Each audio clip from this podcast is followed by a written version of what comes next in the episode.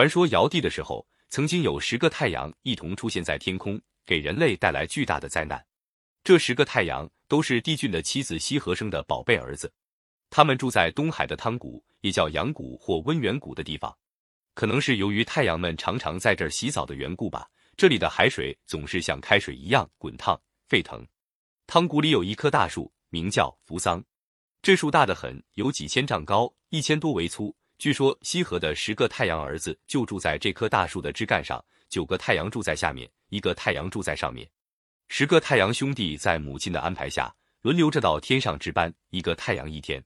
清晨，每当扶桑树上那只玉鸡喔喔叫起来，天下各处名山圣水的石鸡也跟着叫起来，家家户户的雄鸡也跟着叫起来的时候，太阳妈妈就赶上六条金龙架的车子，载着一个儿子从汤谷出发，先在咸池里洗个澡，然后便飞快的上路了。途中经过的每一个重要地方，都有一个代表时间的特别名称。最后一直到达杯泉地方，妈妈才停下车来。这里因为是停车之地，所以又叫悬车。剩下的那段路程就让太阳儿子自己走去，妈妈似乎是不大放心，总要目送着爱儿走向于渊，进入蒙古。当最后的几缕阳光涂抹在蒙古水边的桑树和榆树的枝条上时，妈妈才下了空车又回到汤谷去，准备第二天再送另一个儿子。十个太阳每日轮流上天值班，年复一年，未免觉得有些单调。于是，一天傍晚，他们背着妈妈开了个碰头会。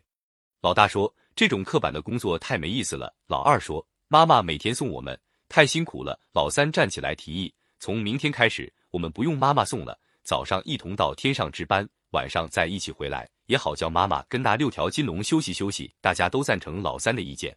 第二天早晨，十个太阳兄弟一起跳上了天空，把个宇宙照得通明通亮。他们充分尝到了九天遨游的自在、天马行空的乐趣，再也不想恢复过去那种轮流值日的制度了。这样一来，可苦了天下的百姓。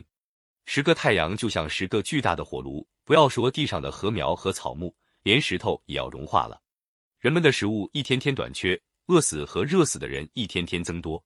偏偏在这时，又出来许多的猛禽怪兽，残害人民，人民无法生活下去了。身为国君的尧帝更是心急如焚，只得向上天祈祷。《山海经》：大荒南经，东海之外，干水之间，有西河之国。有女子名曰西河，方浴日于干渊。西河者，帝俊之妻，生十日。山海经，海外东经，汤谷上有扶桑，十日所遇有大木，九日居下之，一日居上之。淮南子，本经篇，尧之时，十日并出，交禾稼，杀草木，而迷无所食。看来没有太阳不行，太阳多了也不行。这可能是远古时发生的一场大旱。